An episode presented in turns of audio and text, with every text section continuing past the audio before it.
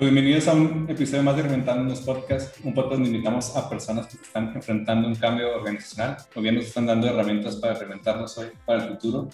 Hoy estamos con Pablo Subieta, que tiene una trayectoria impresionante en el mundo de la comunicación, del marketing y un montón de cosas que nos va a contar.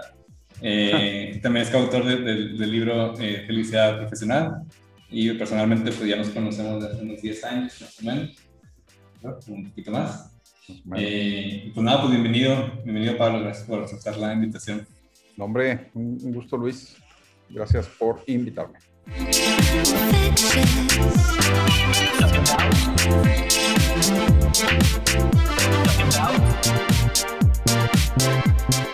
Bueno, pues siempre empezamos, me gusta empezar con un check-in round para estar presentes y para que las personas también te conozcan.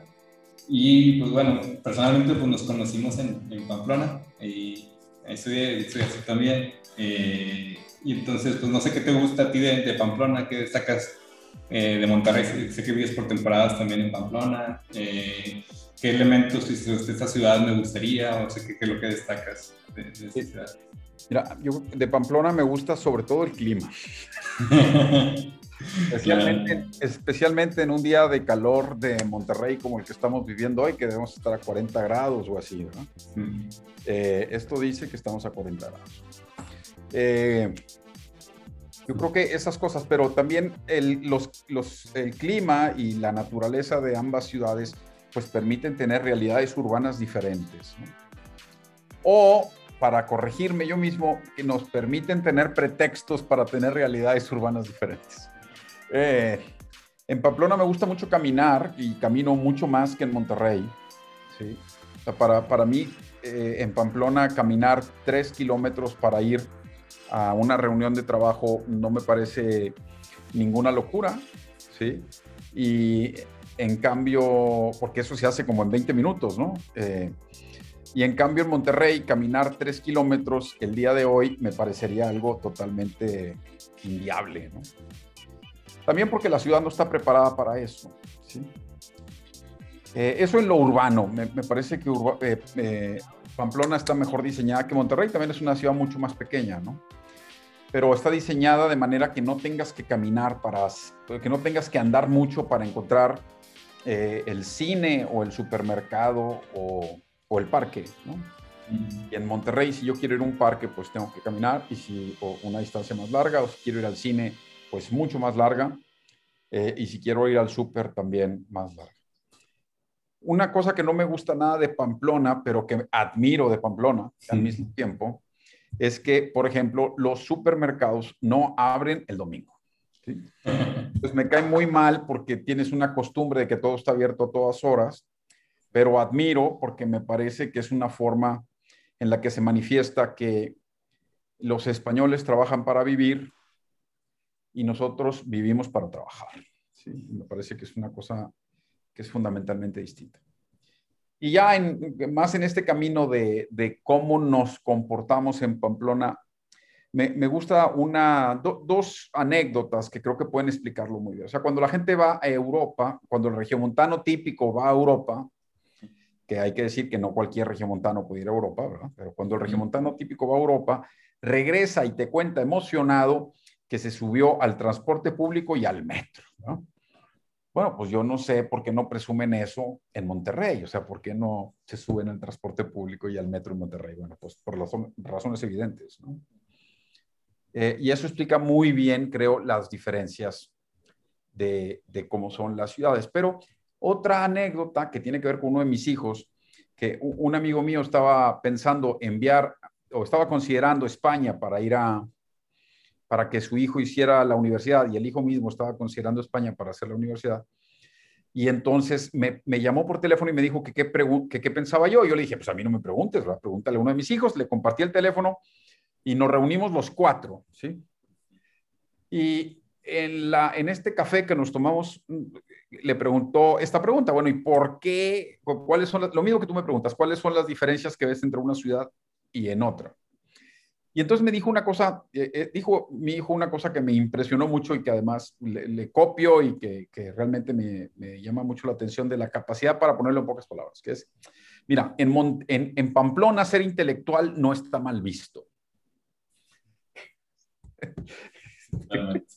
ya te vi la cara, Luis. O sea, este, o sea, y tu dolor, ¿verdad? Sí, así yo, en Pamplona no está mal visto ser intelectual, ¿no? Eh, eh, tengo una amiga muy querida, o sea, de verdad que la, aprecio mucho, esposa de un amigo queridísimo también. Y entonces, eh, una vez le dijo a Angélica, dijo, yo no sé por qué van tanto ustedes a a París o a no sé dónde, ¿sí?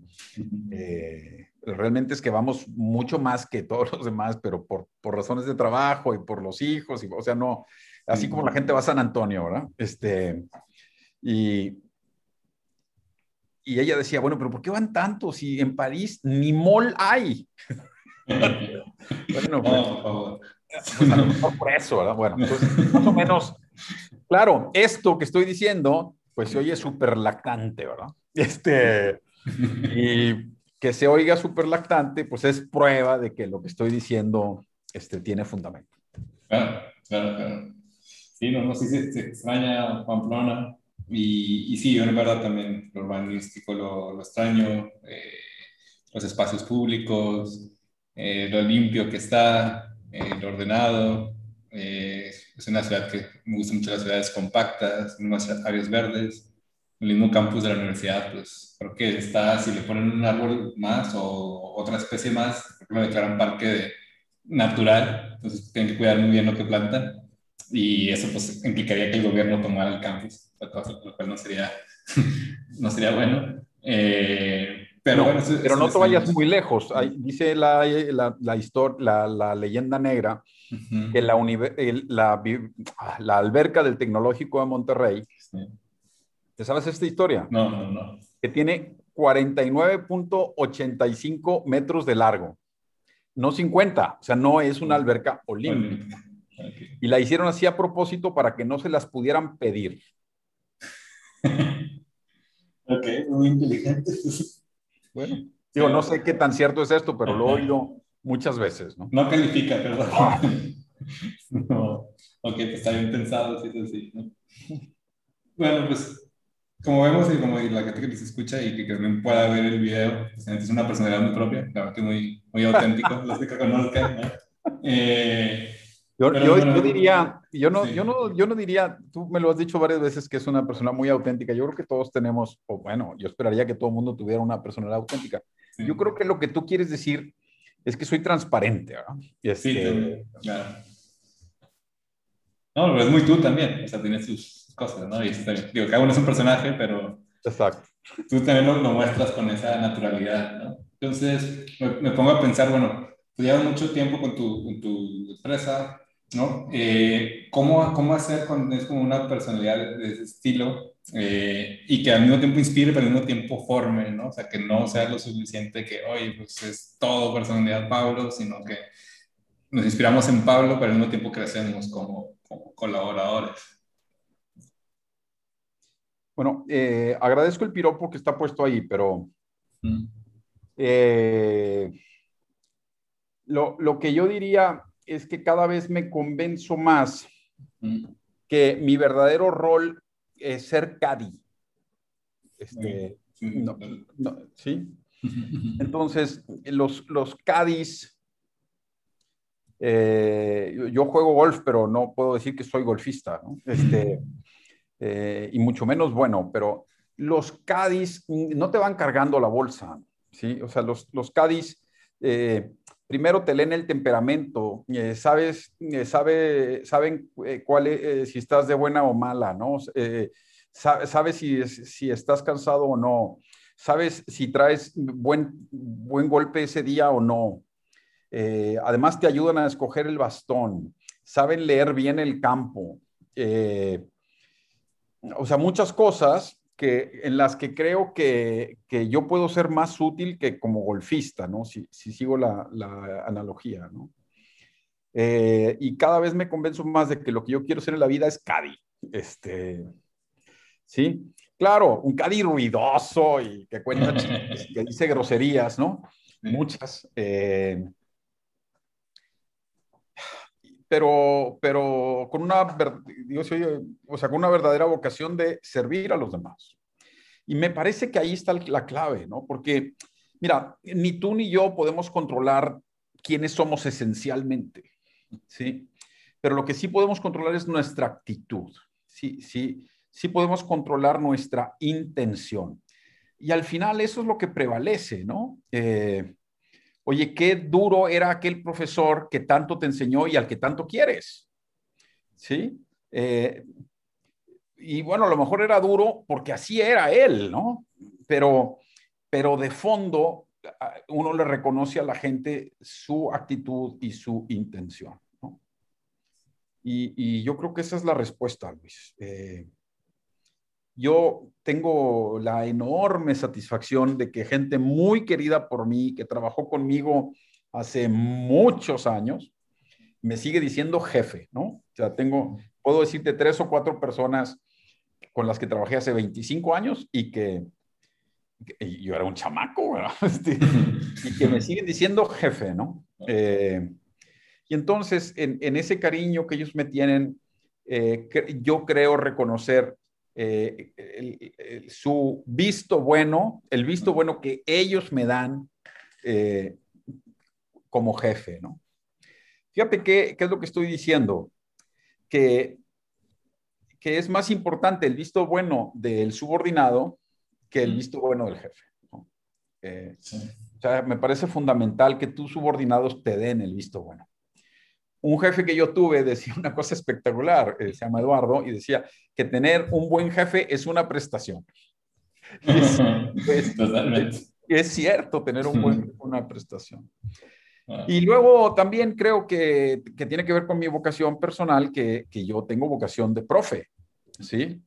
Y, y entonces, pues con el tiempo he ido aprendiendo a jugar a, Sócrates, ¿no? Y entonces, eh, aunque nos cueste un poco más de trabajo, cueste un poco más de tiempo, yo dejo que la gente haga, que proponga, que diga, este, que responda a cuestionamientos, eh, cuando quizá eh, lo más fácil sería decirle a alguien, pues mira, hazlo así, ya está, y ya acabamos, ¿no? Pero, pero en ese ya acabamos, pues quizá también acabamos con la capacidad que la otra persona pudo haber puesto encima de la mesa en beneficio de todos los demás.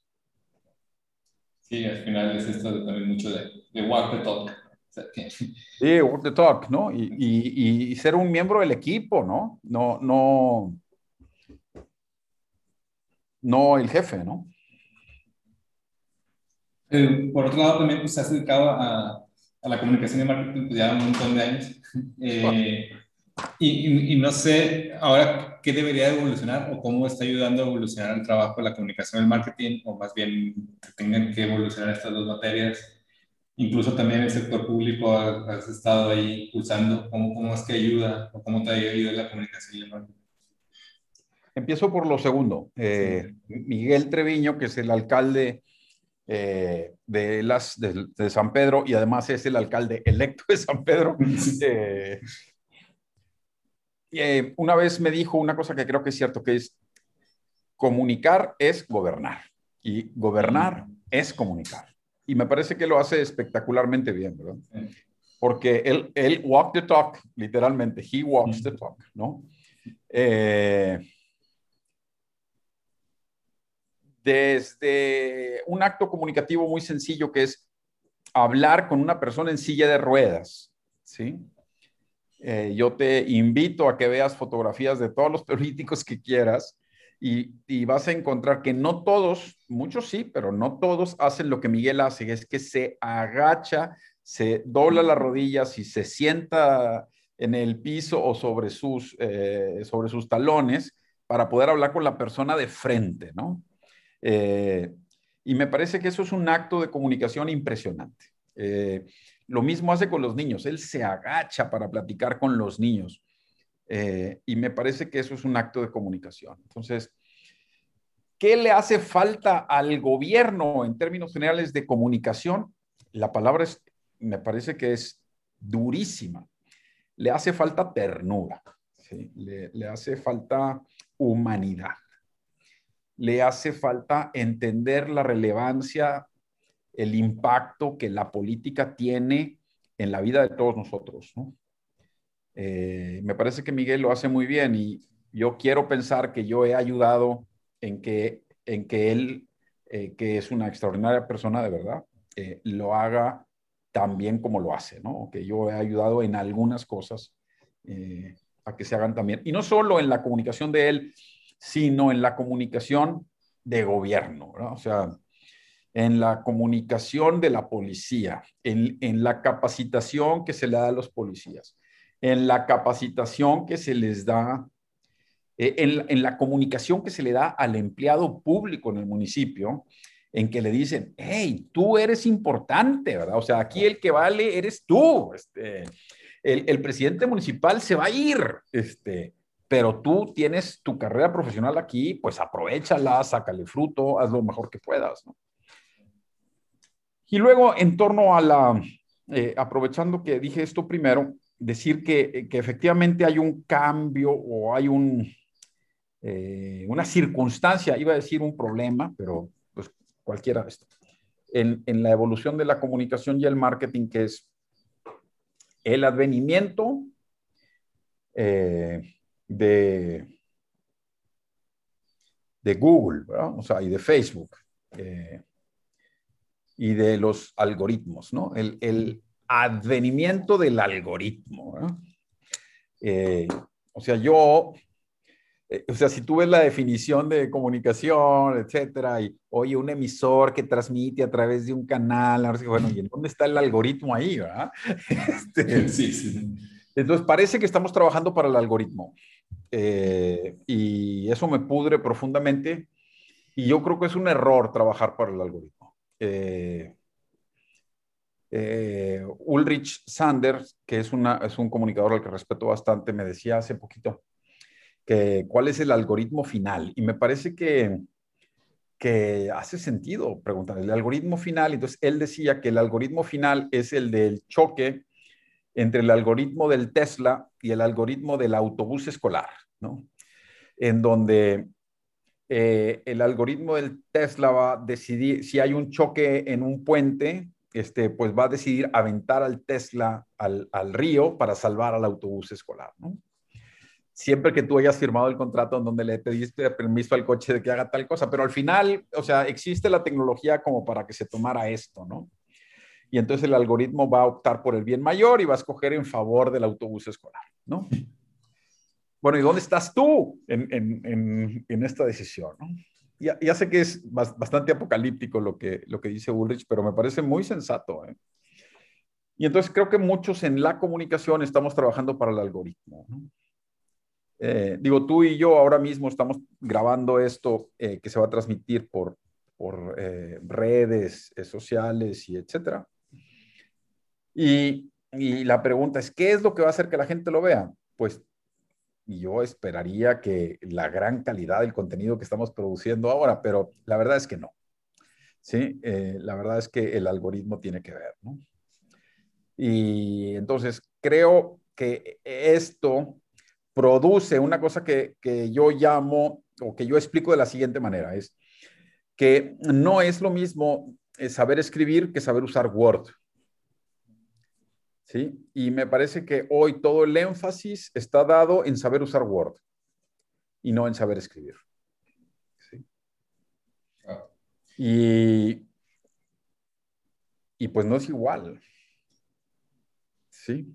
Eh, yo eh, muchas veces me enfrento con los clientes que no, que no comprenden esta diferencia. Entonces le digo, oye, pues te voy a cobrar este, la estrategia creativa eh, y te voy a cobrar el, voy a decir una tontería, el, el gráfico del, del póster que vamos a hacer. Dice, Oye, pero eso no está incluido en el costo del diseño del póster. Pues no, o sea, no está. O sea, alguien lo tiene, lo tiene que escribir, ¿no? Sí, bueno, pero tú lo vas a escribir ahí cuando lo estén diseñando. No, a ver, este, definamos escribir. Este, exacto, exacto, exacto, Sí. y me parece que ahí, ahí, ahí tenemos un problema muy grande en donde la diferencia, digo, a lo mejor estoy diciendo un mecanismo de defensa, ¿no? O sea, admito que, esa duda está en mí,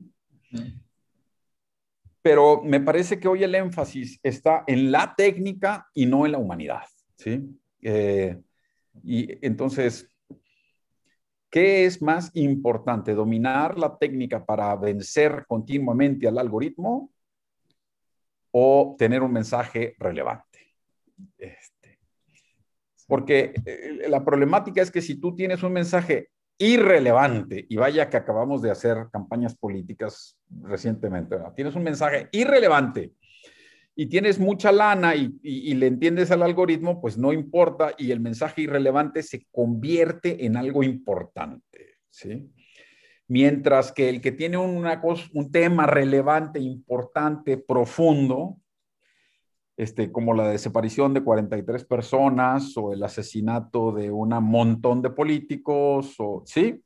que son temas profundamente relevantes, pues son irrelevantes en el contexto fosfo-fosfo. Sí, sí, sí. Sí, lamentablemente eso, digo, ahora todo esto que hubo del escándalo de también que los influencers apoyaron a partidos políticos y demás, ¿no? Empezaron a, sí, ¿no?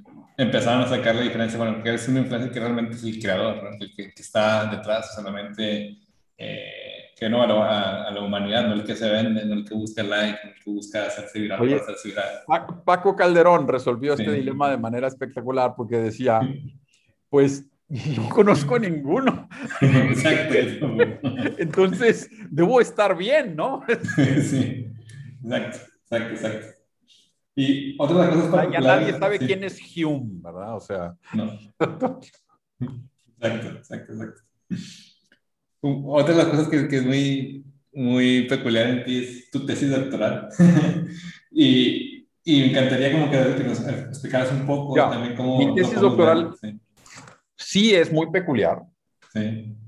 Ah, digo que mi, mi tesis eh, doctoral toma como tema principal una serie de televisión cómica que se llama Two, and a Half Men o Dos Hombres y Medio. Y entonces, pues parece de risa que alguien haga una tesis doctoral sobre un programa como ese, ¿verdad? Eh, entonces, bueno, para decir rápido por qué es peculiar o por qué yo entiendo que la gente dice estás loco, ¿no? Que sí estoy. Pero tiene razones mucho, tiene, creo yo que tiene razones profundas detrás, ¿no? Eh, eh, realmente la tesis se trata sobre el impacto de los placements de ideas en la toma de decisiones personales. A ver si destazo esto. Un placement es una, una inserción artificial y pagada eh, en, un contexto de, de, contenido de medios. Entonces, o sea, típicamente cuando un influencer dice vota por el Partido Verde, eso es un placement, ¿verdad? Porque no viene al caso en el contexto natural. Entonces, cuando e, ese es un tipo de placement, pero también cuando un camión de Federal Express pasa en la parte de atrás, eh, en, avenida, en una avenida, en la quinta avenida de Nueva York, pues también eso es un anuncio, ¿no? Y el más famoso de la historia es los Reese's Pieces de E.T., ¿no? Eh, que este, Elliot le regala Reese's Pieces a E.T. Eh, pues obviamente eso está pagado y todas las computadoras que salen en todas las películas y en todas las series de televisión son Mac. Y eso pues no representa la participación de mercado de Mac ni por error. Pero bueno. Entonces, hay un tipo de placement que es un placement de ideas, ¿sí? no, no es un placement de marca o de... Voy a contar, es que yo me, muerdo la lengua con estas cosas, porque cuando yo trabajaba en una compañía de seguros que ya no existe, se llama Seguros Comercial América, ya no existe. Eh, entonces, en todas las novelas de Televisa, siempre milagrosamente alguien chocaba. Y casualmente, siempre la compañía que salía al rescate éramos nosotros, ¿no? Este, entonces, eso es un placement. Eh, eh, pero hay estos placements de ideas eh, que son más sutiles. Y entonces es un placement de ideas, eh, es el, uno muy suavecito que, que dice, estoy muy estresado, entonces me voy a echar un whisky. ¿Sí? A ver, respira profundo, sal que te dé al aire, este, que venga alguien y te dé un abrazo, sóbate el co, no sé, ¿verdad? Pero, pero el que se presente el whisky para como solución al estrés es un placement. O sea, eso no tiene por qué ser así, ¿no?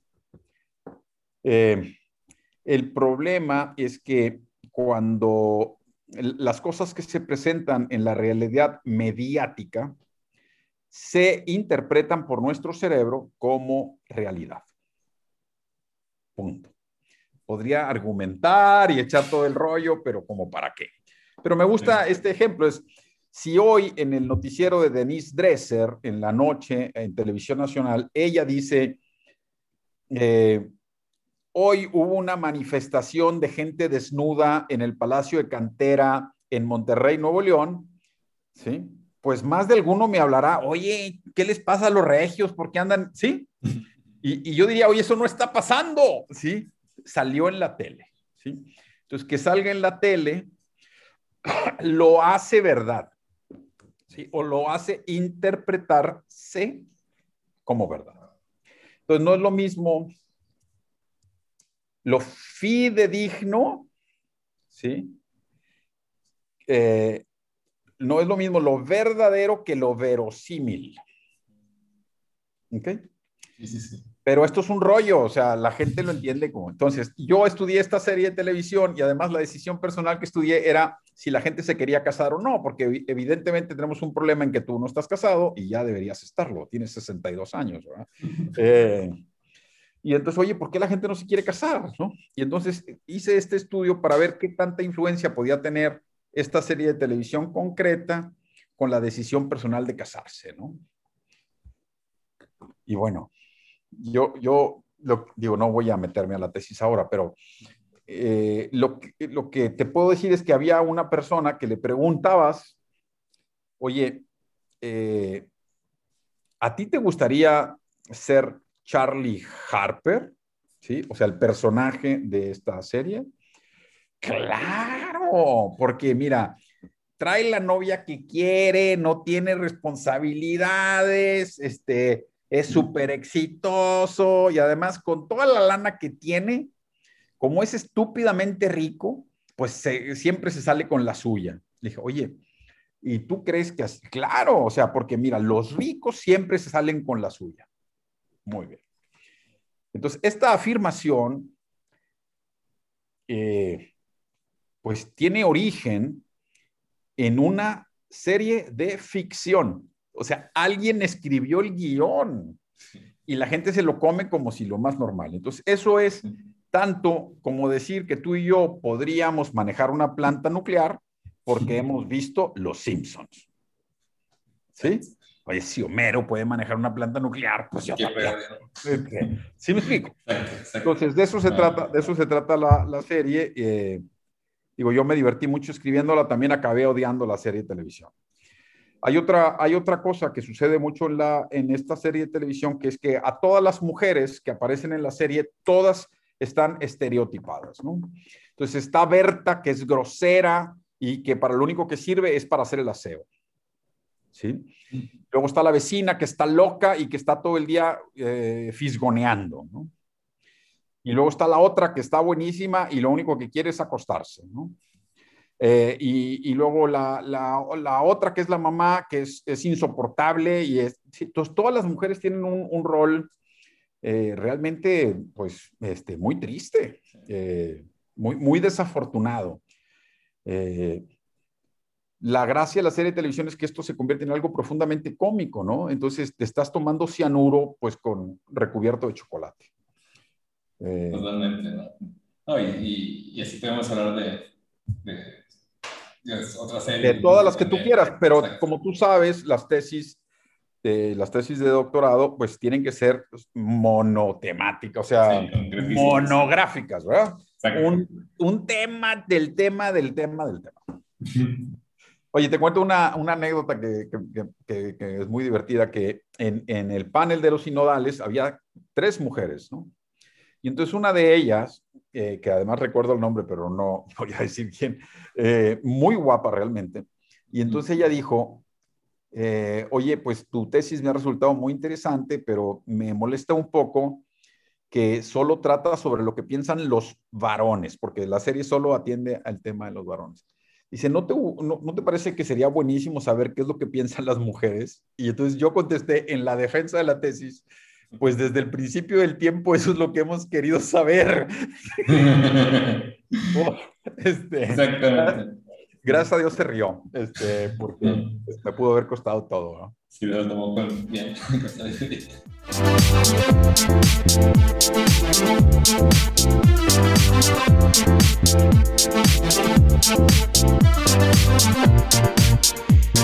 Bueno, por, otro lado también, digo, todas las cosas que interesantes es, acabas de, bueno, tienes un libro autor de, se llama Felicidad Profesional. Sí, muy contento con ello. Y, pues me gustaría hablar de ello, porque también, claro, el, el, el statement pues también puede ser un poco fuerte para algunos, o algunos, ah, pero el COVID, ¿qué, qué onda? Eh, o estos casos que tengo, o estos compañeros. ¿Realmente se puede alcanzar la felicidad profesional? ¿Cómo, cómo, cómo, se puede ser feliz en el trabajo? ¿O hay personas que pueden ser felices en el trabajo y en su vida personal no? ¿O al revés? Totalmente. Mira, yo cuando digo felicidad profesional, no, no me refiero a la felicidad que es muy profesional o muy avanzada, ¿no? sino al adjetivo eh, que se junta al sustantivo felicidad y entonces forman un sustantivo compuesto. La, la felicidad que se tiene al trabajar. ¿sí?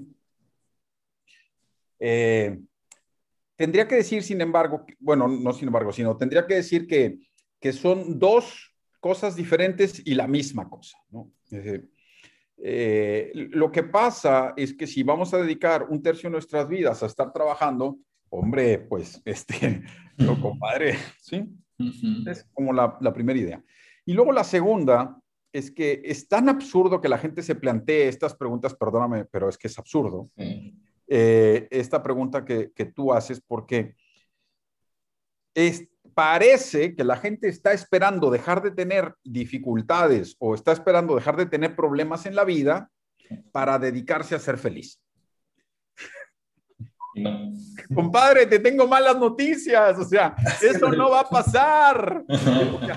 Hoy va a ser calor, mañana va a llover, te vas a pegar el dedo chiquito contra la puerta de tu baño, ¿verdad? O sea, se te va a perder un calcetín, eh, se te va a volar el sombrero en el viento, una señora te va a pasar, te va a chocar porque se pasó el alto y al día siguiente tú te lo vas a pasar y vas a chocar. O sea, la vida está llena de estas cositas, ¿no? Y de hecho, se llama vida por esto. si no tuvieras esto, estarías muerto.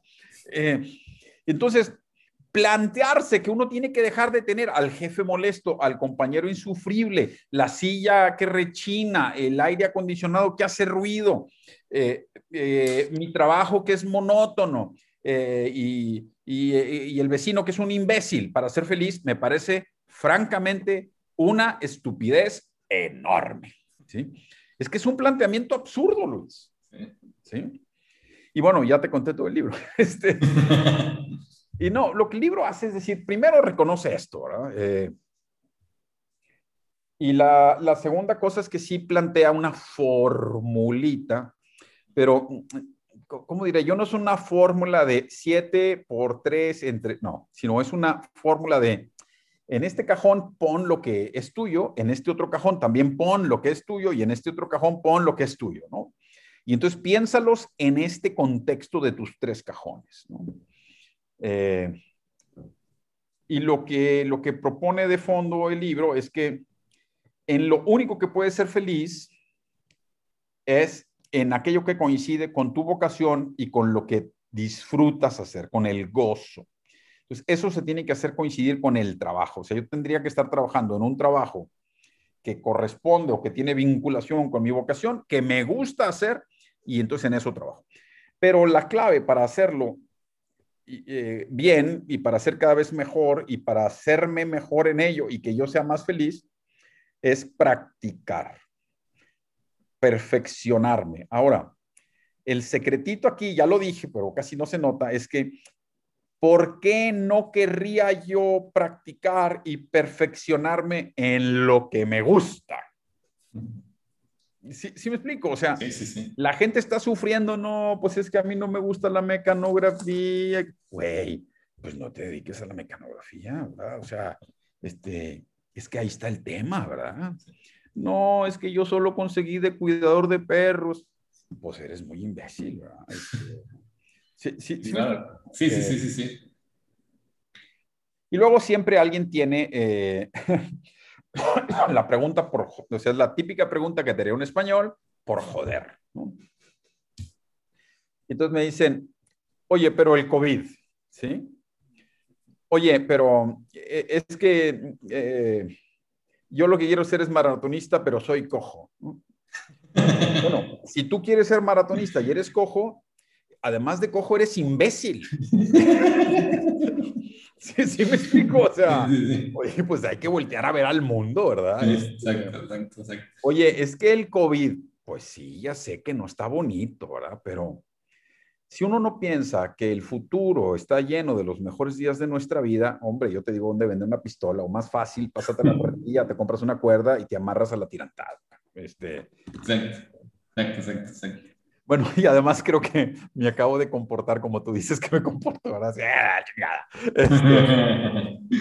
ah, no, no, pero está bien, digo, al, final tenemos que vivir en, la realidad, no vivimos en, la utopía y en la realidad donde tenemos que ser felices, ¿no? Enfrentar los problemas, como dices, ¿no? Al final es lo que nos hace ser. Pero es que, ¿cómo te diré? O sea, todos tenemos una tía que murió con muchos dolores feliz. Sí. Todos, o sea, todos conocemos este fenómeno, ¿verdad? Este, a mí me impresiona mucho. Eh, hay un señor que hacía calzado, es un señor muy mayor que hacía calzado en el salón de American Express en la Ciudad de México, en la Terminal 2. Tiene un rostro precioso de adulto mayor, muy mayor, tiene una constitución física fuerte, o sea, no es un viejito, es un adulto mayor, digno, con mucha dignidad. Y es el bolero, ¿no? Entonces, cuando él llega y te dice, oiga, me permite sus zapatos para aseárselos, siempre hay como un...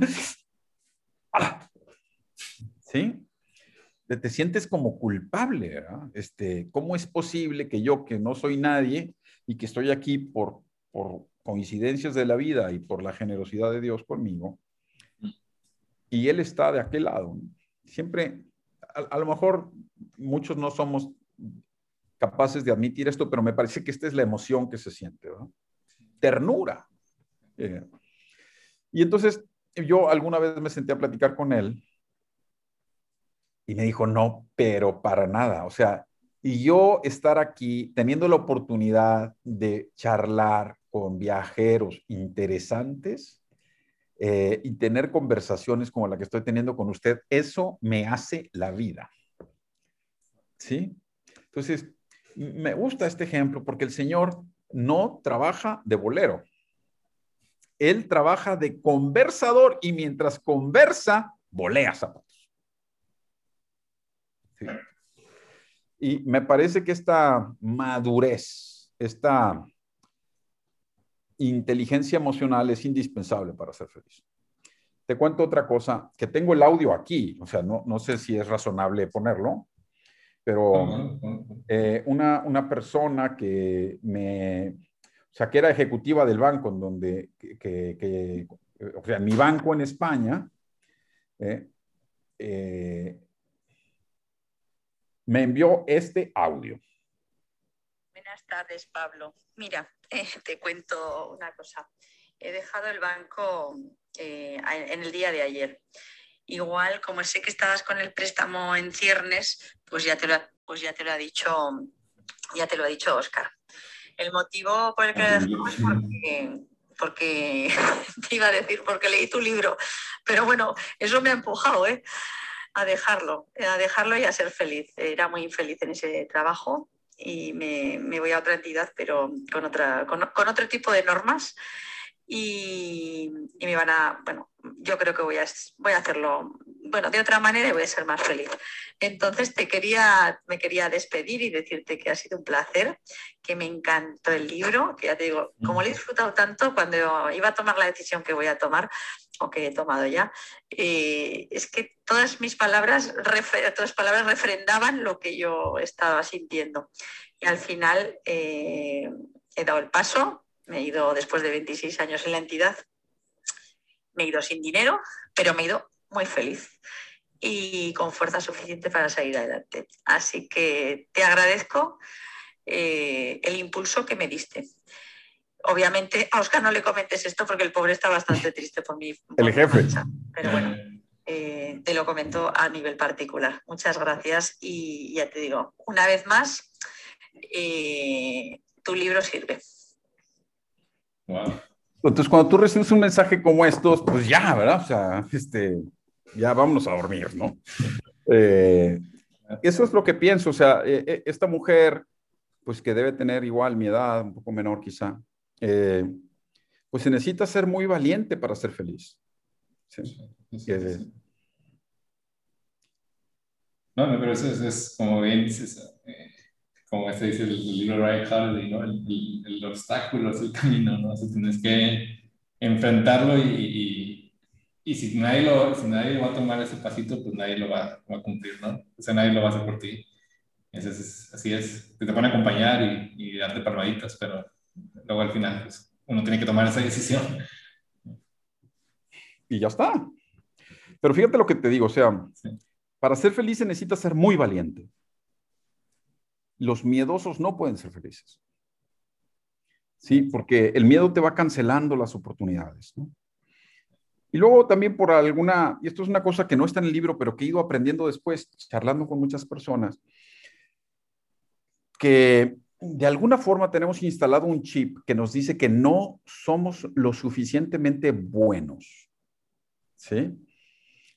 Híjole, es que no me van a dar el puesto, es que no, o sea, por alguna razón siempre estamos con un freno de mano colocado que nos hace creer que no somos suficientes, ¿no? Que, que, nos hace falta siempre algo para ser la persona que aspiramos ser, ¿no?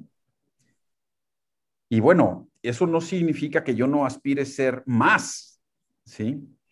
Pero debería estar muy contento con quien soy. Sí. Lo has dicho todo. Está muy bien. ¿no? Y uno de los últimos tesoros que tienes es como la, la pluma fuente, ¿no? Tus poemas cortos, ¿no? ¿Cómo, cómo, cómo han salido esto? ¿Cómo de repente? No lo, no lo vas a creer. Lo, lo, de la pluma fuente, que explico que escribo poesía breve, eh, a, algunas en tono muy ligero y en otras en tono más profundo.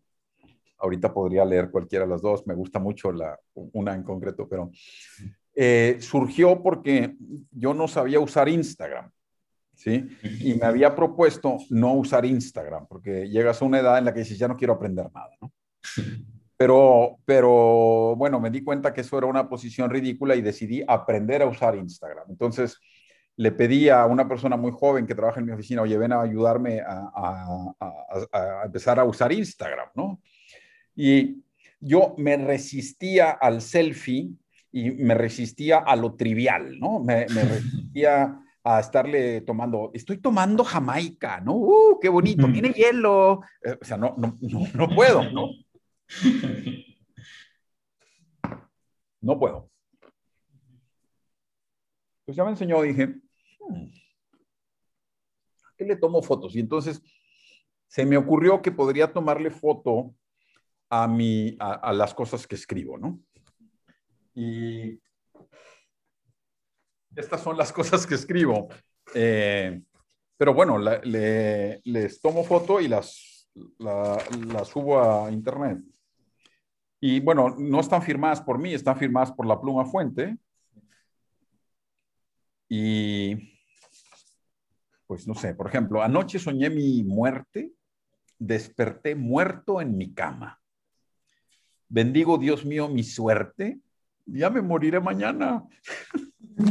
y, esto que puede ser como divertido o un poquito más profundo, de nada sirve servir si al servir no se logra ni la alegría personal ni se consigue la obra. Que eh, efectivamente pues tiene ahí eh, algo más, ¿no? Y bueno, sobre las cosas que voy encontrando en el día, no, no tienen tema en particular. Eh, el, que, el que lo vea en Instagram es la pluma fuente guion bajo pues se dará cuenta que mi mujer no está en mi casa. Eh, porque está de vacaciones, se, fue a Pamplona. Eh, y entonces todas las cosas que he publicado últimamente, dice, este pelado se lo está cargando el pintor. Y pues básicamente eh, extraño a mi vieja. Ah. No, está genial, está genial. Me recuerda y, también que, que escribo, que era, lo, el pensadero de Dumbledore, ¿no? ¿Te acuerdas que tenía que vaciar un pensamiento y como que descansa uno? También, también eso me ayuda, o sea, he, tomado la disciplina de tratar de publicar uno diario y entonces también te sorprendes, o yo me sorprendo de que efectivamente es una capacidad que ha estado ahí, pero que como no le ponía play, pues no sucede, ¿no? Eh, y entonces, e, eso lejos de sentirme, ah, no, para nada. Los veo después y digo, chingo, esto no está bien, esto se pudo haber corregido. Pero e, eso es lo que el Instagram da. Una vez publicado, publicado está, ¿no? Eh, ¿Qué te iba a mostrar? Ah, es que hay uno que me gusta mucho, que me río yo de mí mismo, porque es una estupidez. Eh, es una estupidez que no sé si la voy a encontrar. Sí, ya la encontré.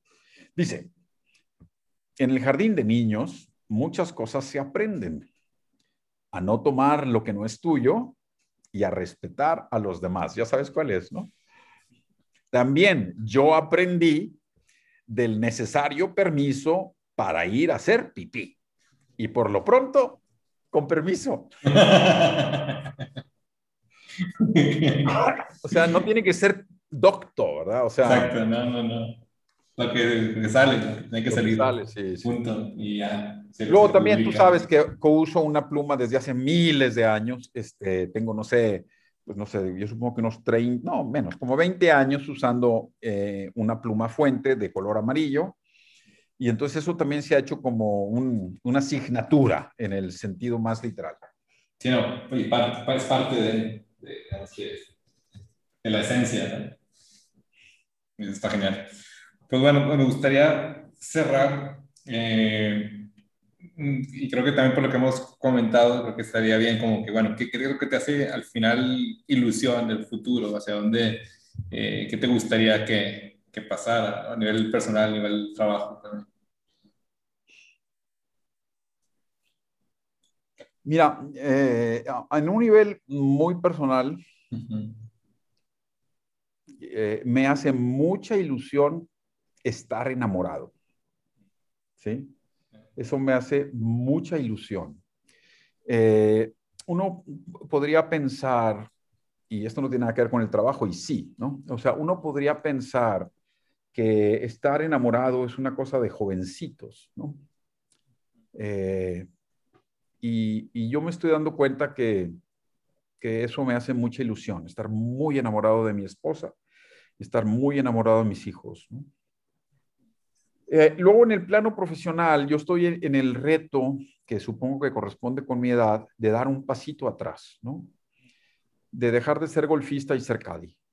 Eh, y yo, que siempre había despreciado los caddies, metafóricamente, me doy cuenta de lo importantes que son, ¿sí? Y entonces me hace una ilusión ser caddy que no te puedo explicar, ¿sí? Eh, Digo, no sé si es, no sé si me explico, pero. Sí, sí, sí, sí. sí. Este, no, no, no, me hace muchísima ilusión este, dejar el reflector. Eh, eh, sí, bueno, eh, o sea, mi personalidad le gusta el reflector, ¿no? no, no tanto como dicen por ahí de algunos que, que cuando abren el refrigerador ven una luz y entonces empiezan a dar una entrevista. No, no, no tanto, no tanto. Este, no, pero, pero bien. pero, eh, eso, eso me hace mucha ilusión. Y me hace ilusión, pero también es un reto tremendo porque nunca he sido Cadi. Este, y entonces tengo que aprender a ser Cadi, tengo que aprender a echar el pasito para atrás y a, a servir de otra manera, ¿no? Eh, eso me hace ilusión. casualmente, casualmente, es que es increíble las cosas que uno va aprendiendo. Hay más chamba de Cadi. sí, sí, no. Y, y, hoy en día que todo el mundo quiere hacer reflector, creo que no. ahí tenemos. No, no paso. Tú sabes que yo grababa mis videos, grababa, grababa uno o dos videos por mes y mucha gente me los chuleaba y, me decían, oye, qué práctico, qué buena idea, qué padre, etcétera, dime más. Pero es agotador. Este, e, es agotador y entonces digo, francamente, cada vez me valen más gorro los likes. Este, creo que puedo serle más útil a tres, cuatro, cinco, diez personas y creo que es lo que me toca ahora, ¿no? Pero insisto, es un reto, lo hice. O sea, no sé cerca, no sé cerca de, estoy reaprendiendo todo lo que sé este, para poder ser buen Cadi. Estoy seguro que lo lograrás. Hola. Sí, sí. Ya, ya nos contarás qué tal, cómo va el viaje. Ok, claro. ¿Tú qué tal? ¿Todo bien? Todo muy bien, gracias. Oli Matt. Ahí va creciendo. Ahí vamos. Sí acuérdate que yo a eso le llamo ser ambidiestro cerebral, que, es una cosa mal vista socialmente. Estás, estás conmigo, ¿no? O sea, yo explico esto, y digo, perdón, porque también es nuevamente bastante lactante, pero, o sea, yo puedo pasarme del Excel al poema y del poema al Excel. No, o sea, no me cuesta ningún trabajo. Exacto, exacto. Pero, pero yo creo que tiene que ver con el trabajo que hago que es un trabajo de, análisis y de, estrategia y de luego definición de comunicación. Y que tengo, o sea, que el cerebro se me ha ido moviendo así por el tipo de trabajo que hago, ¿no? Sí. Eh, pero la gente se enfurece con eso, lo, digo en serio, ¿no? O sea, se enfurece porque el, el, contador dice que cómo es posible que yo haya detectado el error y el, y el creativo dice que cómo es posible que... ¿Sí me explico? Este... Exacto. No, pues que eh, creo que como, como dice, como ser coherente en ese sentido de que, pues, es una voz que tienes que seguir moviéndote. Para, mí escribir pues, es algo necesario, como imagino que es el para la, pluma que estoy, tengo que soltar. O sea, es algo... Y creo que también sería un error que dejarlo, ¿no? De hecho, a mí, a mí me movió mucho una cita ahí de, de Benedicto en, la, en, la, en ese La Luz del Mundo, que es como la entrevista con Sibalt, con y dice que, que crecer eh, profesionalmente o aprovechar todos los dones que Dios le dio también es un acto de amor, ¿no? O sea, la concreción esa profesional también es un acto, ¿no? Y a ver si soy, pues, pues si te dan esta forma de pensar y de ver las cosas y puedo hacer esto y esto, pues mal lo harías si no lo hicieras, ¿no? Eh, y así está. Entonces... Sí, bueno, Napoleón, Napoleón decía, es que no, no, es cierto, o sea, porque alguien me dijo alguna vez que Napoleón decía esto, pero luego para escribir el libro lo busqué por todos lados y nunca lo encontré. Entonces ya voy a decir que la frase es mía. que, que la, la, felicidad viene o tiene parte de su origen está en llevar al máximo todas tus potencialidades. ¿no? Si tú ves Pinocho, ese es el tema de Pinocho. Él sabe que puede ser niño y no va a ser feliz sino hasta ser niño, a pesar de que ser niño le meta en una serie de broncas tremendas. Esa es la vida. Este, sí, sí, sí. ¿Cómo, es? Al que pueda ser, no, el que pueda ser Sabio. Y que pueda ser sabio, no le perdonaremos que no lo sea. Exacto. No, y hay que, obviamente con, con humildad con lo que quieras, ¿no? pero, pero sí. La frase es sabio, sí, ¿verdad? Sí. Sí, sí. sí, sí. No, y mi mamá es así, o sea, mi mamá es, es, es la verdadera polímata, digo. Y, y, y, te da ese ejemplo, ¿no? De, de hacerlo y anda aquí para allá y para, para allá, para acá y para allá. Pero, Pero bueno, sí. Muy bien, Luis. Pues un gustazo verte, pórtate bien. Igualmente. A ti y a todos los que vayan a tener la mala suerte de ver esto, pues les suplico que se porten bien y si no, que nos inviten. Este... Exactamente. Bueno, pues que estés muy bien, Pablo. Muchas gracias. Luis, un abrazote. Saludos a todos. Bye bye. Saludos. Espero te haya gustado mucho este episodio. La verdad que a mí me fascinó y, y se fijan muy, siempre muy alegre nuestro buen amigo Pablo Subieta. Y nada, pues Reventando los Podcasts es dirigido por un servidor Luis Salas y producido por Polymath, una red de consultores que acompañamos a las organizaciones en su cambio organizacional y las preparamos para el futuro. Bueno, pues ahora ve a reventar algo. Muchas gracias por escucharnos.